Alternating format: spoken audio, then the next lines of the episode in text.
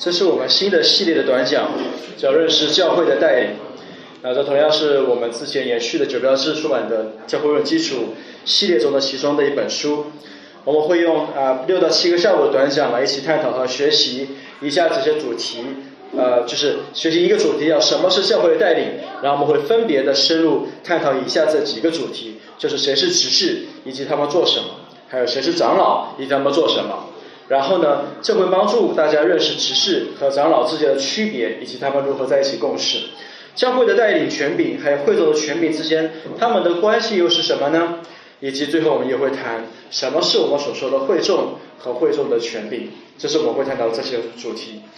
我们先从认识了，我们先先从认识教会的执事权柄开始。我们在上一个礼拜呢，我们看到了执事是什么，以及执事在圣经里面的资格。今天我们继续延续了，会延续上一周上一周执事的话题。我们会来看执事们来，他们会做什么呢？他们在教会里面的职责是什么呢？正如我们在上一次提到的，执事这个词在新约圣经里面出现了很多很多次。我们也谈到了执事这个词在原文里面的意思，其实就是奴隶或者是奴仆的意思。换句话说，在圣经时代的人，没有人会因为他获得了执事的权柄而沾沾自喜。因为他们不会，他们不需要对这个词展展开解释，就知道这个词、这个权柄意味着什么。就有人说“张执事你好”，意味着当他第一个反应，但字面的意思就是你是张仆人、张奴仆。所以不像我们今天说执事是要需要翻译的，对他们来讲，执事这个词原本就是奴隶的意思，就叫某人张奴仆、蔡奴仆，就这样意思。嗯，呃。呃，这个权柄呢，这样子的一个奴隶的权柄或奴仆的权，呃，奴在呃呃做奴仆的这种的身份，其实也是像耶稣那样子的，使用呃他的身份来放弃了舍弃他的权柄，为他人的需要牺牲自己的谦卑服侍。那对于持续工作最清晰的描述是在《使徒行传》第六章一到七节，所以我想请大家你也打，大家你也打开你的圣经，在《使使徒行传》第六章一到七节，《使徒行传》第六章第一到第七节，《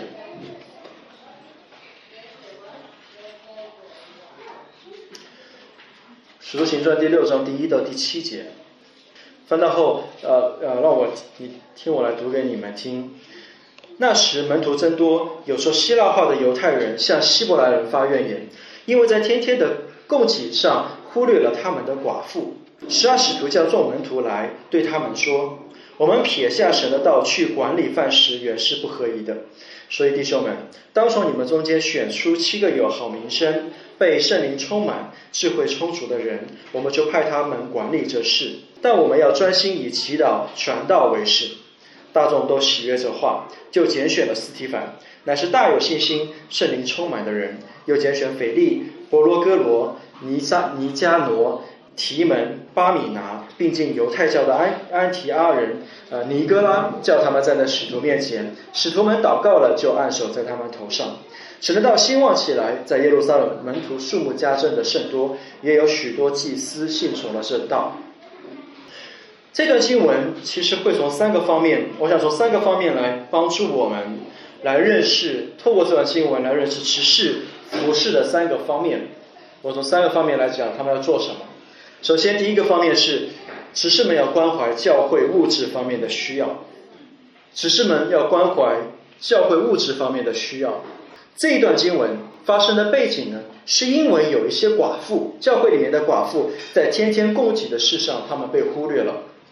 只是呢，作为一个服侍者或者是一个仆人，在当时，尤其是被用在服侍饭食或其他类型的服务的这些人身上，那通常是物质上或经济上的服侍。使徒们将这样的服侍定为处理财务的事物，或者是处理饭食、服务饭食。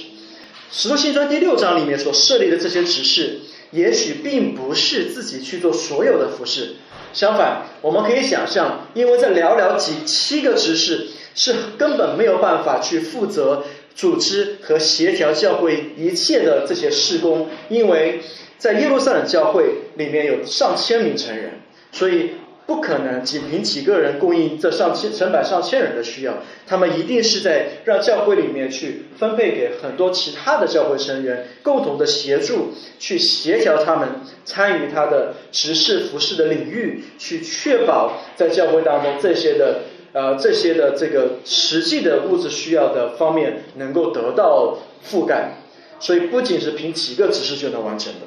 因此呢，虽然在我们中间。有选立出的指示，在我教会当中，你也知道他服饰的内容和范围，但是我要请大家留意，这不意味着说，因为有了指示的出现，获得关怀指示，或者是敬拜指示，我们有关怀指示，我们有敬拜指示，我们有财务指示，或者我们有招待的呃负责人、负责人或者儿主的预备指示，不要因为因此有呃因为出现这些指示，有这些 titles。就因此就以为所有的工作都应该丢给相关的骑士，而把服服饰变得专业化，好像就跟我没有关系，让它专业化了的门槛化，好撇清了跟自己的关系，让自己心安理得的享受和消费他人给自己带来的服饰，不是这样子的。大家都应该啊，应该呃去效法神放在我们中间谦卑效法基督的人的。这些服饰，把他们这些人的服饰当成我们的属灵榜样，是因为他们在效法基督，并且乐意的配合他们的服饰和工作。所以在教会当中，当招待请你们配合往前坐，或者是呃在特殊情况请你交换某个座位的时候，你应该出于对他们的信任和尊重去配合他们，相信他们有对教会事务更全盘的考虑，而不要仅仅觉得我坐在这里，我又没有妨碍别人，为什么要我挪座位呢？教会的父母们也应当尽力的配合儿主老师们的服侍，不要因为有儿主服侍的人在做这件事情，就好像我就可以把我来到教会就可以马上把啊对教会对孩子的监督权立马转移到儿主的儿主老师的身上，所以这也是不对的。父母们也应该在如果你需要孩子请假的时候，也可以让老师们提前知道。他们和招待童工又可以更好的安排课程，还有安排我们在场地的事宜，因为知道场地是临时的，场地是需要在每一周他们都要跟招待童工去核对之后去确定要要不要租房间，要不要订几个房间，要多呢还要少，这些都不应该是在临时几个小时去做出决定，所以父母们应该配合他们的服饰，尽可能让他们提早的知道，这样的话你也在服侍他们。所以没错，我们需要执事们关怀教会的物质需要。然而，我请大家也要谨记，这并不意味着其他的人就可以翘起二郎腿。耶路撒冷教会全力执事关怀教会的施工需要，是为了消除教会中间刺耳的不和谐声音，好让教会更好的向世界做见证，让其他的人因为我们的彼此相爱，众人看出我们是基督的门徒来。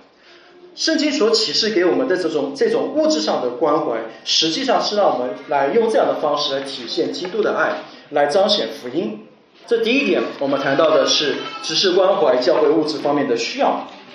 那第二呢，我们谈到的是执事们他们要他们是在维护教维护教会共同体的合一，他们维护教会共同体的合一，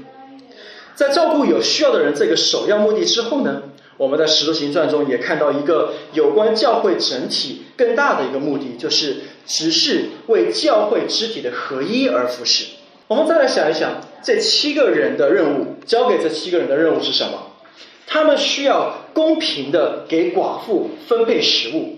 但是为什么食物这件事情这么重要呢？为什么公平的给他们去提供这些食物，满足他们的食物的需要，这事情很重要呢？为什么这个这么重要？它不过就是为了弄好食物就好了。甚至在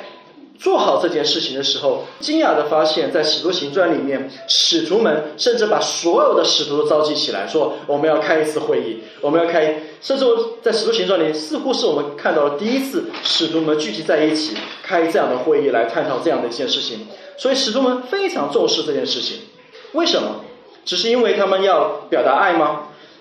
是因为。这种物质上供应的忽视，它引发了肢体中属灵的不合一。也就是说，当这件事情，当这个分发食物不公平，或者没有没有顾及到有些人需要的时候，它中间产生了怨言，产生了教会的不合一。而使徒们之所以重非常重视这件事情，是因为这件事情影响到了教会的合一。经文说。教会中的一个群体向另外一个群体在发怨言，这引起了主使徒们的注意和极大的关怀。他们不仅仅是要在解决教会当中的一个慈善施工的问题，他们是希望消除导致教会分裂的不合一因素，而且是以尤其危险的方式，就是这样子的怨言要延续过去传统的种族分裂。因为这是一个外邦的，呃，外邦人中的，还有犹太人中的这种两个不同的群体之间的种族分裂，会加剧教会的分裂。因此，使徒们就要案例了执事来解决教会中的不合一。所以，这就是圣灵赐给教会所有恩赐的一个目的，是为了要建立教会和呃这个鼓励教会之间的彼此合一。那由此我们可以看见，执事出现的其中一个重要的初衷。就是为了解决教会合一的问题，我们可以从这里得到什么样的应用呢？那最直接的应用就是，作为教会的执事或者某些施工的负责人，不应该是一个抱怨和散发抱怨的人，因为这些人是被用来消除教会抱怨的人，也不应该用行为或者态度与教会起冲突的人。恰恰与这相反的是，执事应该是教会抱怨和矛盾的消音器或者是减震器，这是神设立执事的目的。那另外一个应用是什么呢？就是我们不希望选立一个对成员们来讲，我们就要观察，我们不希望选立一个做事马虎或者喜欢权力的人，或者一个初来乍到的一个新人在教会里面做执事。比如说，他有可能在教会里面加入教会时间并不久。那执事应该能够关心教会全体的需要，而不仅仅只是关注在自己的事工或者在自己在某些领域里的特权，比如说招待招待的施工，或者儿主的执事，或者敬拜的执事，他们都不应。他们虽然是有一，我们在我们教会虽然是用了分工的领域来来让执事们更好的清楚他们的领服饰的范围，但是呢，执事们不应该只说我只管这个，我只安排我的人。我不管招待能不能安排，还还能不能安排得出来人，我这个不管，我只管先安排我的人，或者是说我们在呃服侍呃过程当中，我们呃我们不顾另外一个只是可能在这上面上会碰到难处，或者是在人员安排上，或者场地的使用上，执事们应该是一个互相，不仅仅是关注自己的施工和自己的领域，应该是有一个全盘的关注，因为执事的设立是为了关注全教会的需要。他们的确会处理属于他们管理范围内的各项需要，但他们也应该为了全体的利益利益来做，并且以一种有助于整体健康的方式来做、来工作、来服侍。所以执事们应该用仁慈、用爱心将教会连接在一起。他们是教会重要的、重要的这个保守教会合一的人，是一个很重要的支柱。这是我们第二个看到的维护教会共同体的合一。第三个指示重要的要做的功用就是支持话语的服饰。在使徒行传第六章的经文里，这七个人被案例也是为了支持神话语的服饰。使徒们承认看过物质需要是全体教会的责任，因此在某种意义上来说也是他们的责任。但他们把这个责任转交给了教会内部的另一个群体，以便他们可以更专心的以祈祷传道为念。这里就指的是使徒们，执事是仆人，他们服侍教会整体的需要，帮助主要的教士们承担他们无法承担的任务，而他们这么做的时候，就是在支持和鼓励了从事话语服侍的教师们、长老们或者牧师们。因此，执事们就应该是在教会里面首先能够认出传道和教导施工非常是非常重要的人。这意味着执事们首先自己要是一个爱慕神话语的人。如果他自己不爱慕神的话语，那么他就不会看到神话语的施工在教会里面这么重要，也就不知道为什么我们要让长老们的作为一个话语施工和执事们的事务性的施工要把它分开来。所以，执事们首先要在神的话语上要爱慕神的话，并且识别出传道和传道施工的重要性。并且有这样的意愿去保护神的话语被更大的音量、更大的范围可以传讲的人，这是执事们要做的一个重要的事情。就他们在他们的工作可以让神的话被更大音量和更大范围的传讲给更多的人。也就是说，执事们出于爱心和舍己，在不同的服饰岗位上的付出，终极目的是为了让教会其他的肢体从物质的需要上暂时的可以放下，暂时的没有这样的忧虑，抓住机会在神的话语上装备自己。然后再说一遍，执事们的岗位上的付出，终极目的是为了让在座各位的肢体，你们可以暂时的从物质上的需求上的需要上暂时的脱身，让你们抓住机会在神的话语上装备自己。这什么意思呢？从这个意义上来讲，我就要对大家来说，执事们在背后默默的服侍，当他们让崇拜的程序更加的流畅。让你来到这个场地的时候，你觉得被关怀，让场地的无论是座椅，无论是通风设备，无论是音响设备、投影设备，所有的设备能够让它没有出错的、更有秩序的和更安静的方式，让我们享受其中。以及父母们在聚会的时候可以不被孩子们影响和打扰，都是为了让大家在聚会的时候更加专注在神的话语上。所以各位就可以反省自己。我们是否在很好的利用他们的服饰？我们是否看中了他们的服饰？当他们把这些所这些物质上的需要和暂时的需要，把我们的忧虑，把我这些忧虑暂时拿开的时候，我们是否充分的利用和珍惜神放在我们中间的资源，而竭力的追求在神话语上的长进呢？换句话说，当儿主的执事把你的孩子们带到另外一个地方去，让你在在这里可以不受打扰的时候，你是否把你的思想专注在神话语上了呢？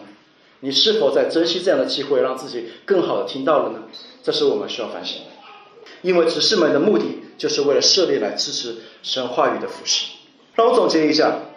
我们在使徒行传第六章里面注意到了新约带来了执事服饰的三个方面：关怀物质的需要。为着教会整体的合一，并且支持支持神话语事工的服饰，所以他们是鼓励者，是营造和平的仆人。正如有正如有一位作家彭霍彭霍菲尔说：“教会不需要人格人格上的魅力，只需要对耶稣和众呃耶稣和弟兄们忠实的仆人来服侍我们。”所以各位，